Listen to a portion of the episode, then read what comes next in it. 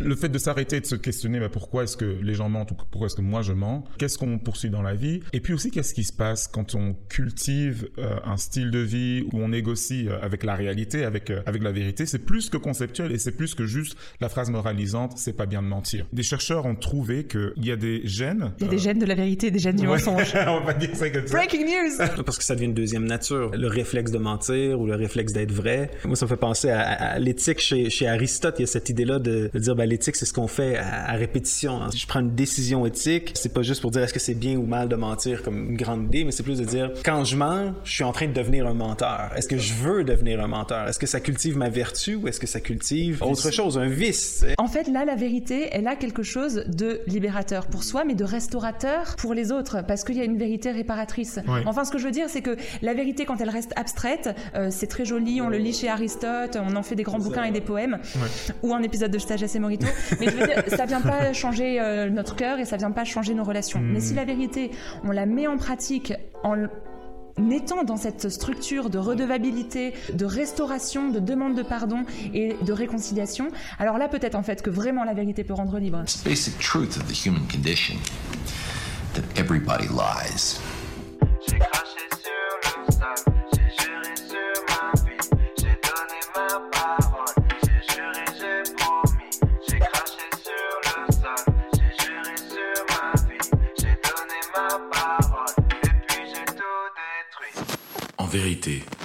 Le dis, Nous devons revenir au centre. Real life for your eyes. It is like a finger pointing away to the moon. Bonjour, bienvenue dans Sagesse et Morito, le podcast où le monde et nos convictions s'interrogent, s'enrichissent, se critiquent à la lumière de la sagesse biblique. De Bruxelles à Montréal, en passant par la France et sa capitale, Christelle, Jean-Christophe. et Léa vous invitent dans leur conversation à la recherche de l'essence au-delà des apparences.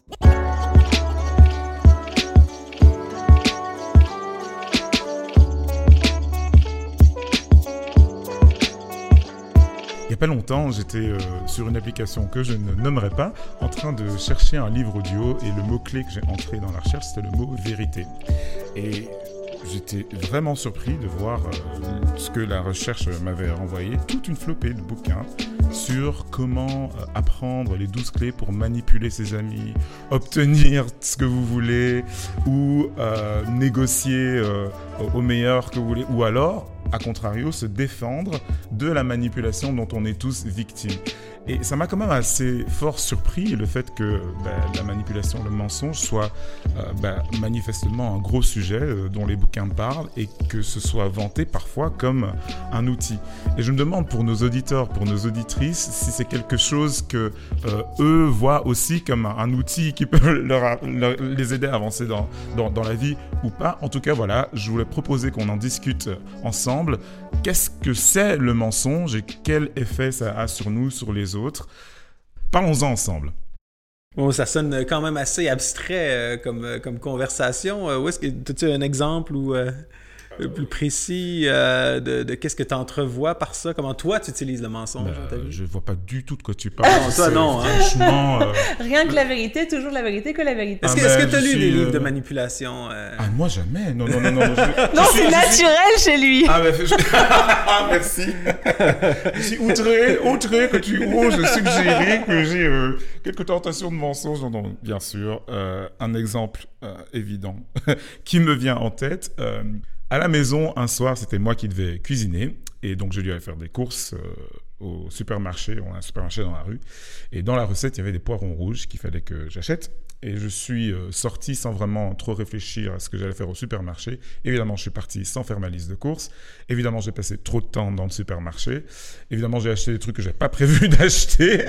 voilà, euh, plic-ploc. Et puis, en arrivant euh, chez moi, ma femme me demande Est-ce que tu as acheté les poivrons rouges? Et là, évidemment, m'arrive un truc qui m'arrive souvent, et j'ose croire que je ne suis pas le seul dans ce cas, m'est venue cette tentation de dire Ah, mais non, il n'y en avait plus. Alors qu'en fait, il y en avait. Ok, bon, ouais, merci Léa.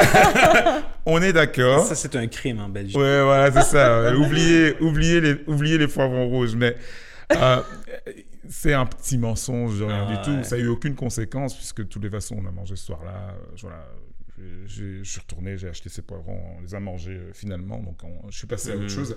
Mais euh, euh, ça m'a intrigué en fait de, de me dire mais pourquoi en fait? Pourquoi est-ce que alors que ça n'a aucune conséquence, franchement vraiment rien du tout comme conséquence, pourquoi est-ce que je suis tenté de travestir la vérité? Et en fait je me suis rendu compte, bah, juste euh, ça m'aide à sauver la face tout simplement. Euh, Ah, voilà, ça. on avait prévu d'avoir des, des poivrons rouges, on n'a pas ce soir-là, mais ce n'est pas ma faute. C'est beaucoup plus simple de dire il n'y en avait plus parce que la faute elle repose sur euh, les producteurs euh, du magasin Exactement. euh, plutôt que j'ai oublié parce que là la faute repose sur toi. Exactement, exactement. Et Et ça, on est- on n'est pas dans les grands concepts de vérité, là. On est Non. vraiment, euh, qu'est-ce que la vérité? qu'est-ce que le réel? C'est bon, euh, il y en avait des poivrons rouges. Ouais, voilà, Et tu les as oubliés, c'est objectif, c'est un fait, là, c'est pas discutable. Exactement, exactement. Et, et- et c'est- tu fais bien de dire ça parce que euh, en réfléchissant à cette question de la, vérité, dont j'ai bouquiné un petit peu, ben, c'est la question de la réalité, en fait, de notre rapport à la réalité. Est-ce qu'on on accepte de vivre face à la réalité ou pas? Et vivre dans la vérité, c'est vivre aussi en rapport avec la réalité et refuser de vivre dans une, une sorte de autre monde. Euh, et euh, le- les êtres humains, on est des seuls euh, animaux sur cette planète qui sont doués d'un langage suffisamment perfectionné pour pouvoir raconter des histoires. Et mentir, en fait, c'est juste donner une image de la réalité qui n'est pas alignée avec cette réalité pour servir un certain objectif. Et cet objectif, c'est souvent dans mon intérêt. Ça peut être dans l'intérêt de l'autre, mais c'est souvent dans mon, dans mon intérêt. Parce que la réalité est pas toujours commode, disons. Exactement, exactement. Et dans le fond, c'est plus difficile euh, parfois de faire face à la réalité que de raconter quelque chose qui n'y correspond pas. Et on fait parfois le choix de la facilité. En fait, c'était ça le choix de la facilité de dire non, mais il n'y avait pas de poivron. Ça dure trois secondes de le dire. Le problème est oublié. Je ressors, je vais au magasin, j'en prends et hop. Le, le problème est oublié, pardon.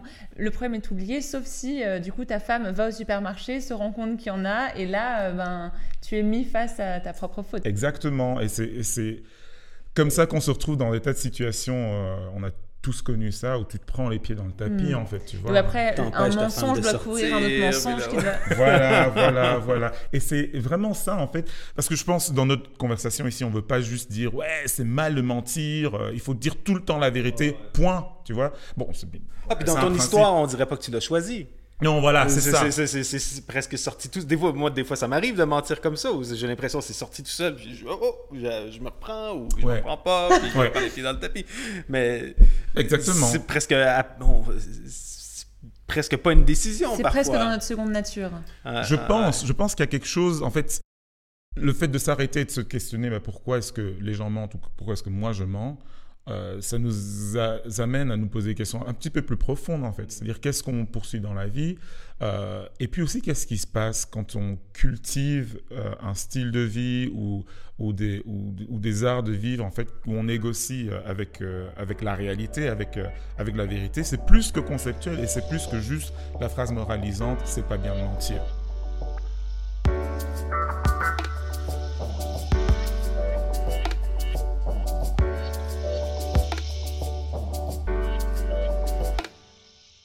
Est-ce que ça veut dire que euh, tu es en train de suggérer que quand on ment, euh, ne serait-ce que euh, pour des petits exemples comme ça, des trucs sans gravité, ça a un impact sur qui on est et ça nous change? Mm. Ouais, j'ai lu un bouquin là-dessus d'un psychologue canadien qui a rédigé tout un chapitre autour de, de, de la question. Et il explique que le mensonge peut devenir une sorte de style de vie. Et il utilise le concept de mensonge de la vie. Hein. Euh, un mensonge de la vie, c'est quand on manipule la, vérité, mais à répétition, tant et si bien que on oriente, tu mets les gens dans un corner en fait, tu décris la, réalité telle qu'elle n'est pas, pour que les gens qui sont autour de toi se, com- se comportent tel que tu le veux, euh, et, et que ces personnes-là considèrent que bah, c'est la seule euh, option, ils le, trouvent, ils le trouvent logique. Et tu parviens à tes fins, mais le problème, c'est que ça se retourne contre toi, en fait. Euh, c'est que... Ça sonne un peu abstrait encore de moi. Ouais, je te donne Ouais, une, ok, ouais. une illustration. Euh, euh, c'est pas un exemple de vie, mais c'est juste une illustration. Imaginons que je mets des gens dans un labyrinthe, ok, et je leur dis, vous devez absolument trouver la sortie. Mais moi, j'ai envie qu'ils sortent par la sortie B42, ok? Donc, je m'a- je m'arrange, je leur mets, je, leur donne des instructions, euh, euh, je, me, débrouille pour qu'ils sortent à la sortie B42. Mais le truc, c'est que quand ils sont sortis à B42, ils sont convaincus que c'est ce qu'ils devaient faire. OK? Ben c'est ça, en fait. C'est ça le, mensonge de la vie. Tu, euh, euh, tu adaptes la réalité à un point tel que tu, en fait, conditionnes les autres à se comporter d'une certaine manière. Et C'est un peu comme euh, ch- changer la carte du monde qu'ils ont, c'est ça? C'est, d'effacer des, des options, de... c'est de la falsification de la réalité, dans le fond. Exactement. Et le problème dans tout ça, c'est que à la base, euh, est-ce que c'est bien que ces gens soient dans ce labyrinthe ou pas? Ça, on n'a pas posé la question. Est-ce que euh, la, la sortie euh, A48 n'était pas bien meilleure pour eux? Ça, on n'a pas, posé la question. Vous voyez, quand on traficote la, réalité par le mensonge, on se dit ah mais je vais accomplir un objectif qui est bien pour moi, mais on se pose jamais la question, mais est-ce que cet objectif, il est bon? Tu vois, on s'arrête jamais pour se poser la question. Et donc, on met en place des choses dans notre, dans notre comportement qui peuvent être néfastes pour les autres, mais en fait aussi néfastes pour nous-mêmes. Parce que ça devient une deuxième nature. Le réflexe de mentir ou le réflexe d'être vrai. Euh, moi, ça me fait penser à, l'éthique chez, chez Aristote. Il y a cette idée-là de, de dire ben, l'éthique, c'est ce qu'on fait à, à répétition. En sens, Ouais. euh, tu- tu- je prends une décision éthique. Euh, c'est pas juste pour dire est-ce que c'est bien ou mal de mentir comme, comme une grande idée, mais c'est plus de dire quand je mens, je suis en train de devenir un menteur. Est-ce que je veux devenir un menteur? Est-ce que ça cultive ma vertu ou est-ce que ça cultive euh, autre vice. chose, un vice? tu sais? Donc en gros, ce que disait ce psychologue canadien, c'est que avec le mensonge, la question c'est quel est l'objectif ultime qu'on cherche à atteindre et est-ce que vraiment ça en vaut la peine? Ouais. Et ce que dit Aristote, c'est avec le mensonge, on devient un menteur, donc on se change. Donc il faut aussi prendre ça en compte euh, parce que si l'objectif est pas euh, pertinent ou pas suffisamment important, bah ça vaut peut-être encore moins le coup de devenir euh, un menteur. Donc c'est vraiment une question sur l'identité en fait. Oui, parce que de, de- de- de- chercher à vivre dans la vérité, ben, ça te force à devenir une personne intègre à quelque part. C'est, c'est, c'est, euh, on, on a tout le temps ces histoires-là, euh, les- des belles histoires morales de, euh, de petits mensonges qui se transforment en grands mensonges, qui se transforment en, en- histoire d'horreur. En fait, je pense à justement un livre, un livre que j'ai lu, c'était, je pense que c'est le livre le plus terrifiant que j'ai jamais lu. Ça s'appelle euh, Ordinary Man, des hommes ordinaires. C'est un, c'est écrit par, euh, par des Allemands à propos de, de policiers qui avaient été recrutés pour, euh, pour faire, dans le fond, la, Shoah en, Pologne. Puis ce qui expliquait, c'est que ces policiers, ces anciens policiers à la retraite, avaient été recrutés de régions qui étaient généralement anti-nazis, donc c'était pas des, c'était pas des, des nazis convaincus, c'était des hommes, en fait, le, point principal du livre, c'est que c'était des hommes ordinaires. Et, l'historien décrit comment petit à petit, à force de compromis, à force de, tordre un peu la vérité dans, dans le but d'être capable de tolérer euh, mentalement le, le- le- le fait que ben, ils sont employés à tuer des hommes, des femmes, des enfants, des vieillards euh, dans un des plus grands crimes de l'humanité. Mais comment ça s'est fait graduellement? Puis moi, c'est ça que je trouve un peu... euh, euh, je repense à, à l'épisode avec Tom Holland qui nous disait que les nazis, par exemple, sont devenus euh, le nouveau... Hitler est devenu Satan, les nazis sont les démons, euh, les camps de concentration, c'est l'enfer. Donc notre imaginaire du mal, maintenant, c'est les nazis. Puis souvent, on entend dans les médias, ah, ben ça c'est du fascisme, euh, qui veut l'entendre, ça c'est du racisme, lui c'est un crypto-nazi, un nazi. Comme si nous n'aurions jamais plus, ja- jamais pu être euh, des nazis. Comme si, si vous et moi, on n'aurait jamais pu être garde dans un camp de concentration. Puis, quand, quand tu écoutes les témoignages des gens qui ont été pris dans ces histoires-là, ben souvent, c'était... euh, euh, Monsieur, madame, tout le monde. Je faisais juste conduire le train. Moi, j'étais conducteur de train. On a mis euh, des wagons différents. Qu'est-ce que je suis euh, qu'est-ce que je suis supposé faire? Puis, si on dit pas la vérité dans les petites choses, comment est-ce qu'on va dire la vérité? Dans les grandes choses. Moi, moi, je trouve ça terrifiant, en fait, ce genre de, euh, de réflexion, parce que euh, ça, me, ça me rappelle à, à, voilà, mes propres exemples de euh, petits mensonges sans conséquence.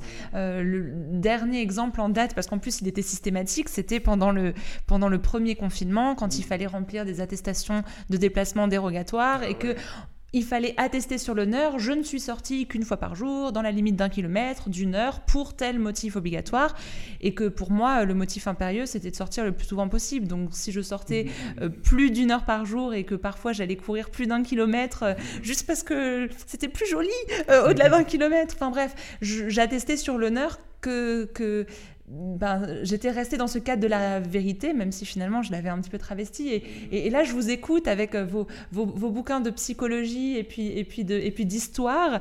Et, c'est comme si vous me mettez face à, à, à la menteuse que je suis et que je vais devenir nazie. c'est horrible. Ouais, ouais, on n'est pas, pas rendu là, mais à quelque part, moi, je pense à. C'est des, c'est des petits gestes comme ça, des fois qu'on accepte, des compromis qu'on fait, euh, sans dire qu'il faut jamais faire de compromis, ou il faut, faut toujours dire qu'est-ce qu'on pense, parce que là aussi, il y a comme une impolitesse, mais il y a des, euh, il y a des choix dans la vie qu'on a l'impression qui sont euh, triviaux, Hmm. mais qui finalement, à, à terme, deviennent, deviennent déterminants. Je reviens à mon exemple de, de non, il n'y avait pas de poivron au, au- au supermarché. Si je mens en disant, voilà, il n'y avait pas de poivron au supermarché, mon objectif derrière, ou, la force qui me motive, c'est la volonté de, de, sauver la face.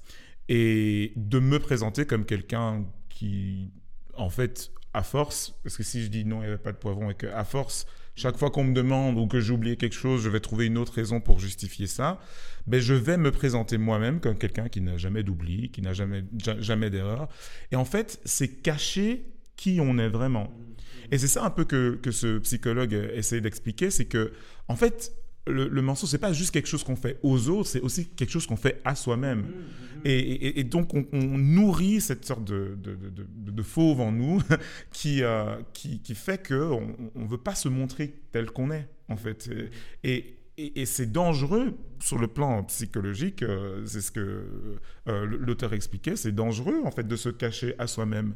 Parce que tu deviens euh, quel- quelqu'un que tu n'es pas, en fait. Et- et de ta véritable identité, elle ne s'exprime jamais. Et puis, euh, j'ai l'impression que ça fait référence, euh, toute cette euh, question, euh, à l'épisode qu'on avait fait dans la saison euh, 2 sur le porno. Et on, avait parlé de, cette question. J'invite d'ailleurs les auditeurs, les auditrices à, aller écouter l'épisode si, si ça vous intéresse. Il y avait cette notion comme quoi le porno, la pornographie peut être addictif. Et quand on est dans cette addiction, il y a tout un mécanisme de mensonge parce qu'on a honte et donc on veut pas euh, regarder la réalité en face par rapport à soi et on veut pas en parler aux autres. Et, et en fait, ce mensonge emprisonne. Et, et- et on, on avait dit hein, qu'on donnerait des clés pour, euh, pour essayer d'en sortir. Et, j'ai l'impression euh, que, que, que cette, euh, cet impératif de vérité, de dire non, mais en fait, euh, ça a des conséquences. Ça nous cache à nous-mêmes et ça nous cache aux autres. Et en fait, c'est dangereux. C'est comme si on, on- on revient à cette euh, solution qui est loin d'être facile, c'est en fait au contraire super euh, contraignant, mais sûrement c'est nécessaire, le besoin d'en parler. Le fait de, de s'ouvrir pour justement regarder la vérité sur soi-même, regarder la vérité, euh, laisser les autres en fait euh, euh, avoir euh, droit de regard sur notre vie et du coup d'être libéré en fait.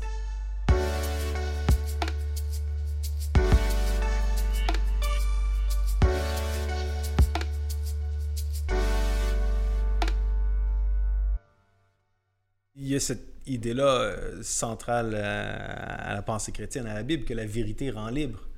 Puis, euh, quand on regarde encore, on vient toujours à la Genèse avec Adam et Ève, mais quand Adam et Ève mangent du fruit défendu, la première chose qu'ils font, c'est qu'ils se cachent, puis ils réalisent qu'ils sont nus.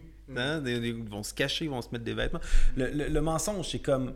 C'est une, c'est une forme de vêtement, c'est une manière de se cacher. Puis, à quelque part, quand. euh, quand tu mens à ton épouse sur, euh, sur les poivrons rouges ou sur la porno, ben, quelque part, tu te, tu te caches de quelqu'un de qui tu ne devrais pas avoir à te cacher.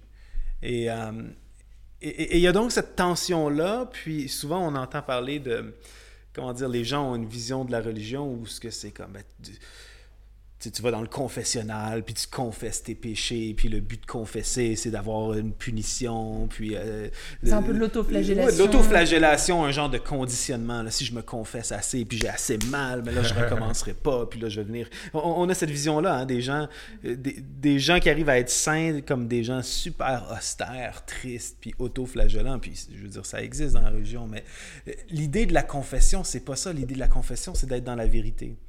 Puis, puis pour arriver à ça, ça prend une conception d'un Dieu qui à la fois déteste le mensonge, à la fois déteste le mal, déteste la tromperie, euh, mais qui nous déteste pas nous et qui nous accueille, qui nous pardonne, qui nous purifie.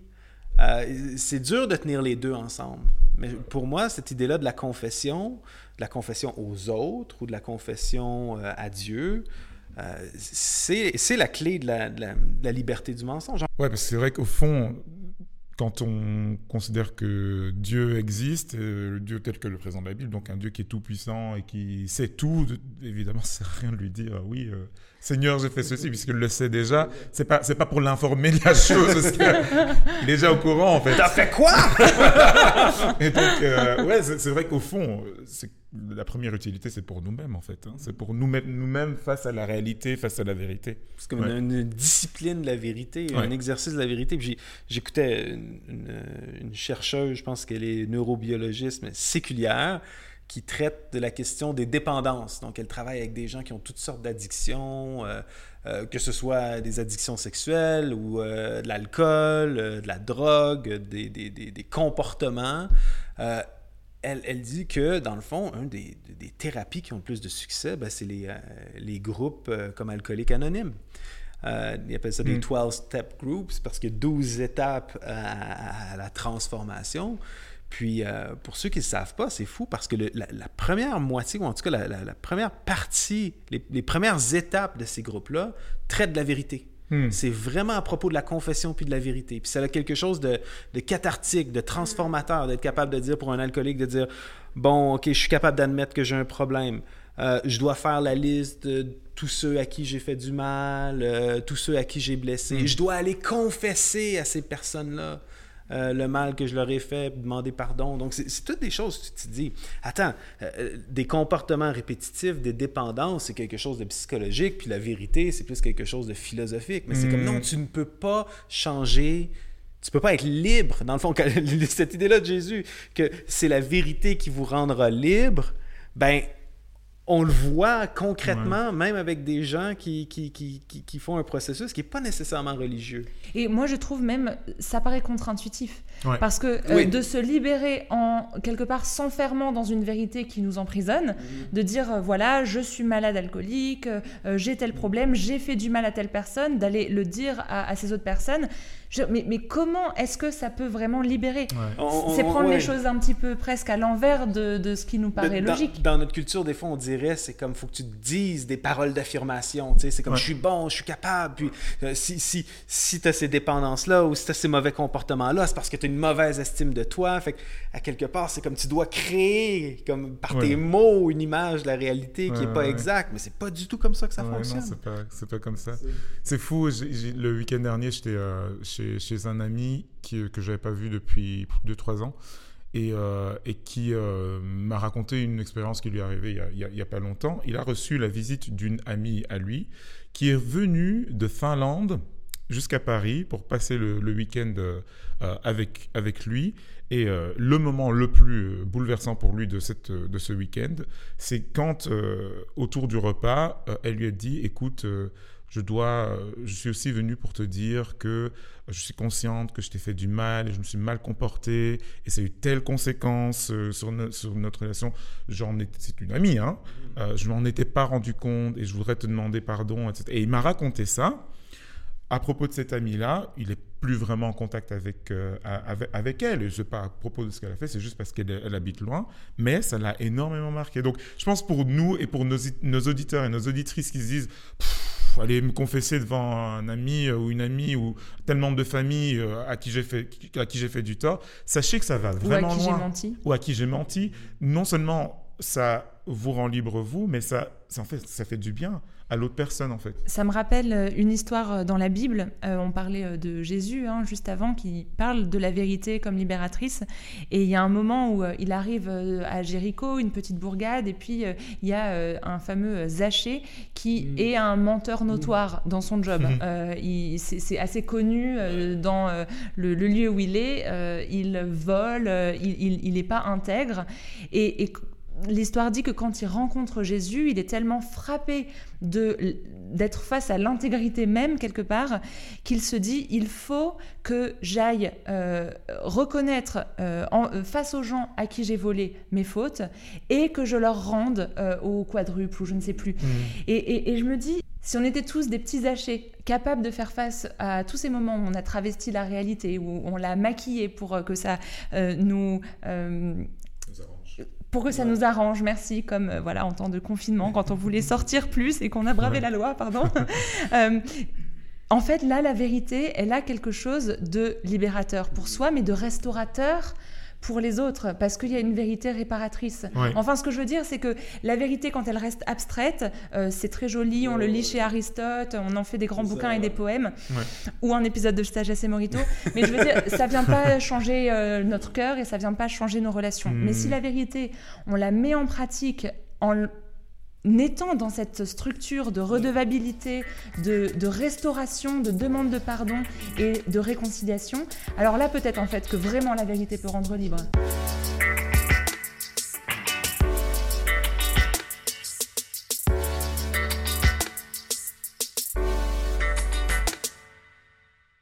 Et ça a des effets euh, psychologiques bénéfiques et véritablement, enfin, véritablement euh, un impact sur, sur notre personnalité, sur notre euh, personne, le fait de quelque part pratiquer, euh, pratiquer la vérité. J'ai- J'aime vraiment cette expression-là, comme on pratique un sport ou une Ouais. discipline, c'est comme ça. on pratique la vérité. C'est un effort conscient et continuel. C'est ça, c'est ça. Et c'est c'est pas facile, c'est pas c'est pas euh, comme je l'ai dit tout à l'heure, c'est euh, choisir la voie de la difficulté parce que être transparent vis-à-vis de soi-même et vis-à-vis des autres, c'est pas toujours euh, facile. Et puis parfois la vérité, elle va avoir un impact négatif sur nos, relations humaines et on pré- préfère les préserver nos relations humaines.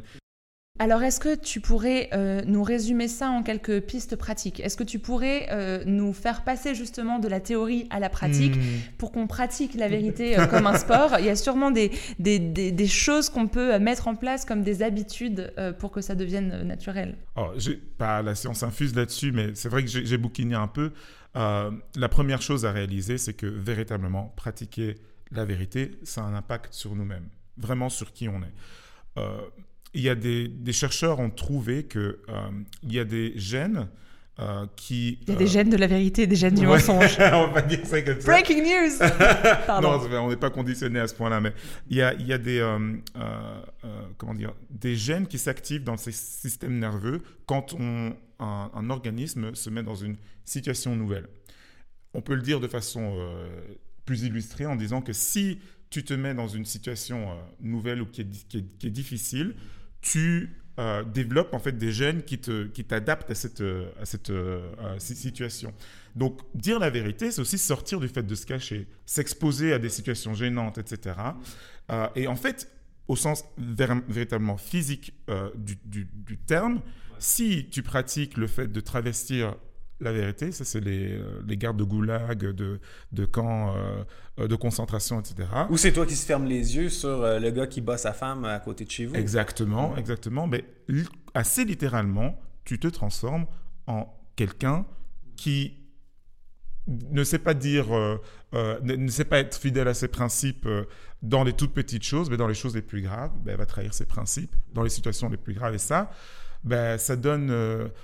Euh, parlons de George Floyd, hein, qui a été assassiné par euh, Derek Chauvin, un, un- un policier On parle euh, de, de américain. l'homme noir aux États-Unis qui a été euh, tué par un, un policier. Exactement, dans, dans le Minnesota. On se souvient peut-être de cette vidéo parce qu'elle a été tellement euh, vue, vue tellement de. On voit un homme étouffer euh, un, un autre homme, mais on oublie que Derek Chauvin, il avait son collègue à côté. Et son collègue y regardait. Et son collègue demandait aux passants de ne pas s'approcher. Et son collègue était parfaitement conscient de ce qui était en train de se passer. D'ailleurs, son collègue a été condamné. Mhm, mhm, mhm. Ouais, ouais, par omission. Et ça, ça commence par, parce qu'on connaît l'histoire de ce, de, de ce flic, n'est-ce pas? Ça commence par le fait que, ben, euh, il y a des blagues racistes, tu dis rien. euh, euh, ton collègue est violent, tu dis rien.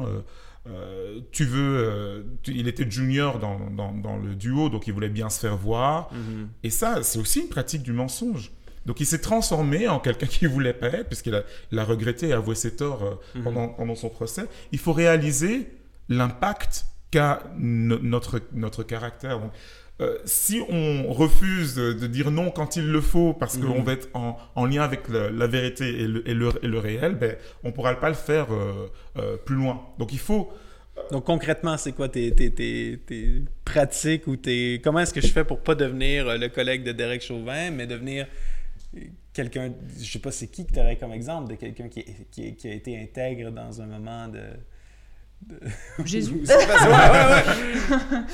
Ou de- ben, tu sais, il y a cette image connue là de, de un rassemblement. On va revenir aux nazis encore une fois parce que c'est bon.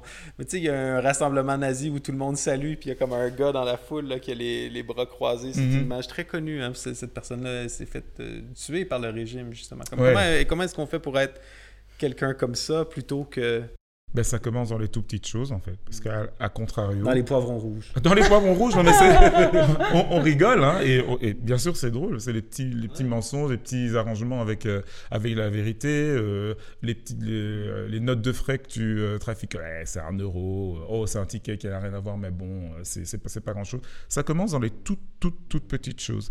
Et on peut se lancer un défi tout bête de se dire, ben voilà, là, dans les trois jours qui viennent, mettons, dans les trois jours qui viennent, je vais être fidèle à la vérité et à la réalité de façon systématique dans tout ce que je dis, dans tout ce que je fais. Déjà, Donc C'est pas, pas de petits pas de mini mensonges. pas de mini mensonges. euh, Alors, Est-ce que Attention, j'ai l'air grosse dans cette robe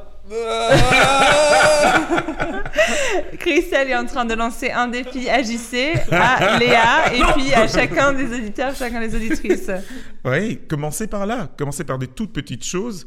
Euh, et puis, parce que c'est pas improbable que pendant ces trois jours, on se retrouve à traficoter la vérité euh, euh, malgré nous, de se dire, mais pourquoi? Qu'est-ce qui m'a entraîné à faire les choses comme ça? Est-ce que l'objectif que je poursuivais de façon instinctive en mentant, en traficotant la, vérité, est-ce que c'est un objectif qui en vaut véritablement la peine? Parce que si c'est pas un objectif qui en vaut véritablement la peine, ça veut dire que ma vie est orientée vers un objectif qui est mauvais pour moi. Donc, donc, ce que tu me dis, c'est je dois vraiment dire la vérité tout le temps ou quand je me surprends à faire un petit mensonge, d'essayer de comprendre pourquoi j'ai menti. Ça? Exactement. Dire la vérité et analyser, s'analyser soi-même, parce que le mensonge est un, un révélateur, s'analyser soi-même quand on, quand on trébuche. Premier principe. Quelque part, se faire violence et dire la vérité de façon euh, cohérente, et pas que pendant trois jours. hein. C'est censé durer le reste de la vie. hein. On est d'accord, on D'être se hyper comprend. attentif pendant Voilà, trois jours, juste pour- exactement. parce, que, parce que je suis sûr qu'il y a plein de monde qui écoute puis ils se disent Bon, moi je dis tout le temps la vérité, là. Ben là, ouais. là. Mais, mais, mais si tu es hyper conscient de ce que tu dis, tu te rends compte que ah, non, il y a plein de petits mensonges qui se glissent dans. Exactement, exactement. Ouais, ouais, Donc, être vraiment attentif pendant trois jours. Et puis, deuxième principe, euh, c'est s'analyser soi-même quand on, quand on flanche. euh, et puis voilà, euh, souvent c'est dans des petites choses. hein, sur trois jours, il n'y a pas un truc gigantesque qui va arriver. Donc, ça, donne vraiment des belles occasions de, s'auto-examiner. Donc, ça, c'est le deuxième principe. Et le troisième, c'est bah, quelque chose qui a aussi été mentionné, c'est celui de la confession. Et le mot confession, dans certaines traditions chrétiennes, c'est juste articuler des choses qui sont vraies. C'est rien d'autre que ça, en fait. Euh, c'est s'arrêter un moment et, euh, et, et dire, bah, je vais affirmer des choses qui, dont je me suis rendu compte et qui sont vraies, soit devant quelqu'un qui est concerné par la chose, soit devant un professionnel euh, qui- à, qui, euh, euh, qui a été formé pour pouvoir gérer la situation. si C'est une situation qui est particulièrement compliquée, n'est-ce pas? Soit à quelqu'un qui fait de, enfin, un, leader spirituel, un pasteur, un prêtre, qui, vont pouvoir mettre ça dans un contexte plus, plus spirituel, soit directement ben, à la personne, à la personne qui a été heurtée et dont on sait qu'elle a été heurtée par, par nos actions et par nos paroles. Et, et c'est dingue parce que c'est des grandes catégories vérité mensonge, mais ça commence vraiment par des premiers pas qui sont tout petits nous trois et moi, euh, le premier, on est tous concernés par ça et c'est à portée de main. On peut commencer demain matin. C'est rien de- de- d'extraordinaire et c'est quelque chose qui petit à petit peut, c'est garanti par les psychologues apparemment, peut nous transformer en quelqu'un de véritable. Oui, c'est Bon. qui nous rendra libres. Oui. Eh ben, les amis, le défi est lancé. La vérité vous rendra libre. Mhm. On a les trois pistes pratiques de Christelle. Bon, bah, à l'attaque. On va voir si on est encore amis au prochain épisode. Ouf. Puis comment t'as trouvé ma dernière intervention? Ah, c'était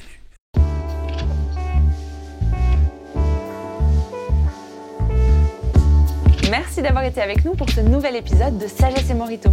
Vous pouvez nous retrouver sur imagodei.fr, toutes vos applis de podcast. N'oubliez pas de vous abonner et de nous mettre un petit pouce bleu ou quelques étoiles. Pour nous rejoindre dans l'aventure, vous pouvez nous soutenir sur les plateformes de dons Tipeee ou Patreon en cliquant sur les liens en dessous de la vidéo. Merci et à bientôt dans Sagesse et Morito.